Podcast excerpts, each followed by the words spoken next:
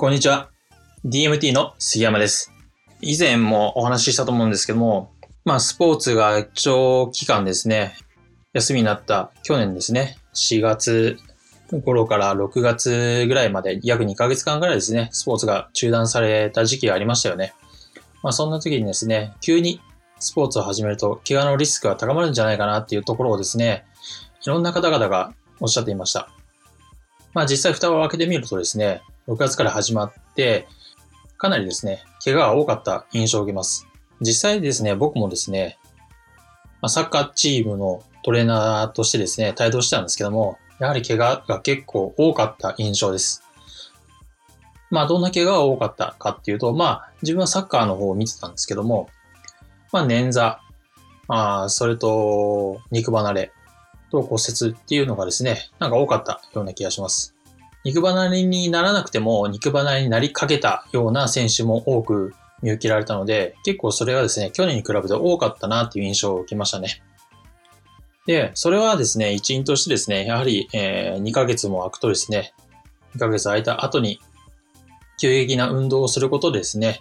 まあ、筋肉の体勢だったりですね、体の体勢がついていかないことによって、まあ、怪我が起きる、だというですね、えーことを、まあ、前回の、まあ、このコンテンツでですね、お話ししたと思うんですよね。まあ、実際、昔、アメフトで2ヶ月間、2ヶ月明けの、えやった時にですね、えやはり、怪我が、アキレス腱断裂か、通常2倍起きたっていうね、お話もしたと思うんですが、実はですね、それだけではなかったっていうことを今日お話ししたいなと思います。何の話かっていうと、ビタミン D なんですね。ビタミン D。なんだそれと。ビタミン D がなんで怪我を招いたんだっていう話なんですけども、ビタミン D というとですね、なんか骨を生成したりするものじゃないですか。ビタミン D ってまあ、食べ物から摂取したりですね、あとは日光浴によってですね、体の中で生成されるものなんですけども、自粛期間が長かったということで、みんな部屋にいることが多かったですよね。まあ自分もそうだったんですけども、なんかですね、まあランニングをする方もいましたけど、そうでなかった方もいると思うので、みんながみんな外に出る機会っていうのはすごい減った時期だと思うんですよね。それはやはりあの、サッカー選手であっても同じで、やっぱり日照不足が原因でですね、ビタミン D がなかなか生成されなかったっていうことなんですね。で、あるそういう研究をした人が、あの順天堂大学の先生がいまして、2018年のデータと2019年のデータを取ったときに面白い結果が出たんですね。でどういう結果かっていうと、2018年そのビタミン、血中の中のビタミン D を調べたら、2018年の冬ですね、測ると29.7ナノグラムミリリットルっていう値が冬に出たんですね。で、翌年2019年、春に測ってみると36.0ナノグラムミリリットルっていう数字が出たらしいんです。まあ冬っていうのは自然的に日照時間は春に比べて短くなりますから、この差っていうのはなんとなく皆さんもわかると思います。で、今回、2019年の冬に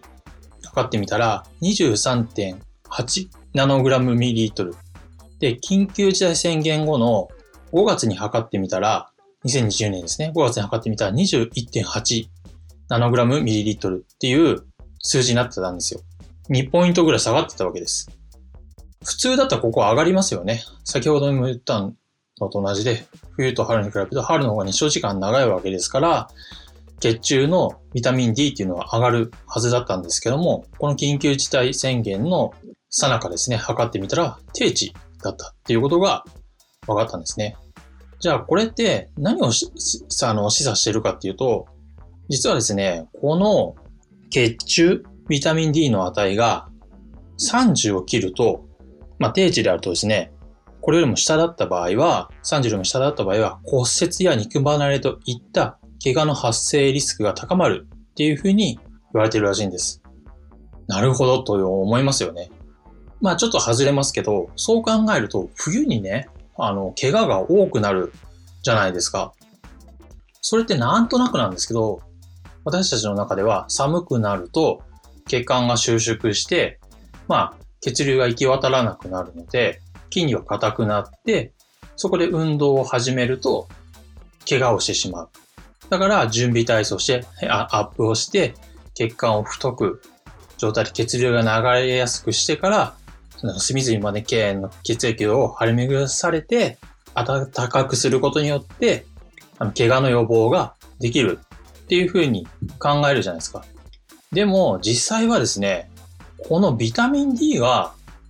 不足、まあ春に比べて不足してたせいで、怪我が起きてたっていうことも考えられるわけですよね。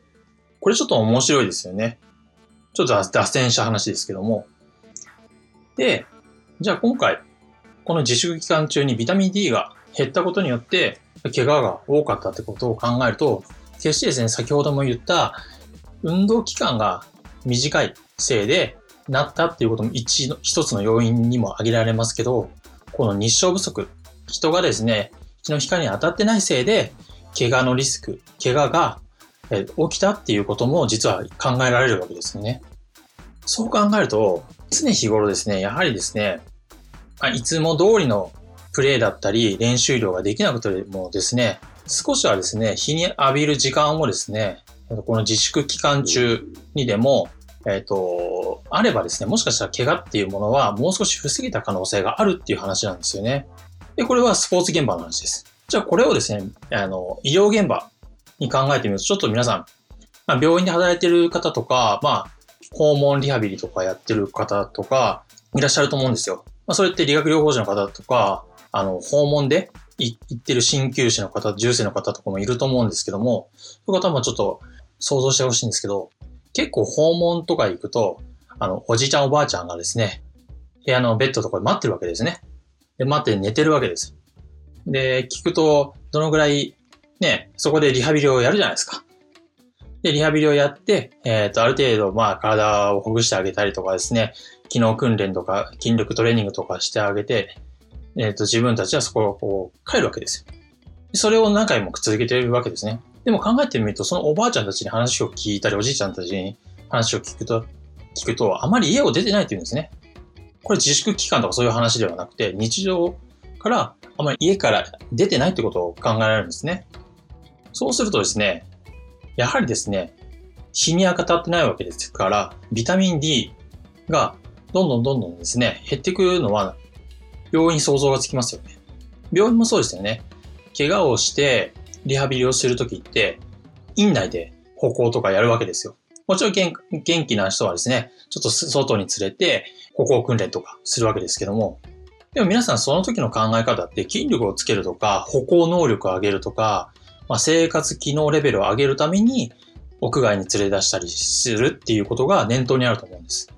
でも考えてみてほしいのが、このビタミン D を減らさないでとか増やすためにとかっていう考えでですね、やっぱり屋外歩行とかやってる人って少ないと思うんです。で、自分もこの記事を読むまでは、そういう考えですね、屋外歩行とかっていうことをやることはしなかっただろうなと思うんですけども、この記事を読んだ後からですね、なるべくですね、あの、訪問とか行った時にですね、まあ歩けるおばあちゃんであれば、屋外に連れてきますし、もちろん車椅子に乗せてですね、少し日向ぼっこみたいな感じで、えっと、一緒に連れ出してですね、日の光に当ててあげる。っていうことでですね、血中のビタミン D を上げる、上げて、怪我の予防をしてあげるっていうことをしていったんですね。まあ、それはいいのか悪い、えっ、と、いいはずなんですけども、でもそういうことで予防になるっていうことを念頭に入れながら、リハビリしていくっていうことも一つ提案としてあるんじゃないかなと思います。この、まあ、一つの要因なので、いろんなものが複合して怪我って起こるとは思うんですけども、まあ、転倒して、こう骨折っちゃったっていうのも、普通の人なら、まあ、そんなに起こらないですけども、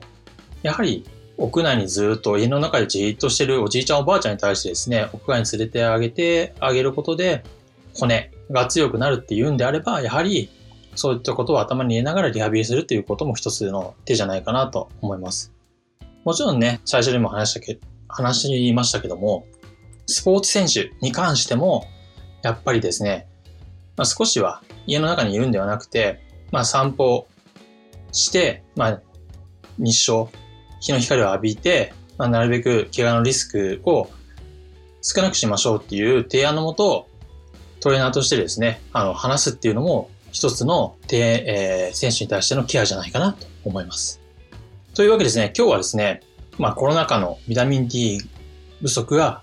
怪我を招くということですね。あの、今後もですね、あのきっと自粛っていうものがですね、続くと思いますのでですね、そんな中でこういった提案を患者さんだったりですね、選手にしてあげれればいいかなと思います。皆さんもですね、技術、テクニックとか理論とかじゃなくて、こういったですね、文献からですね、いろんな人に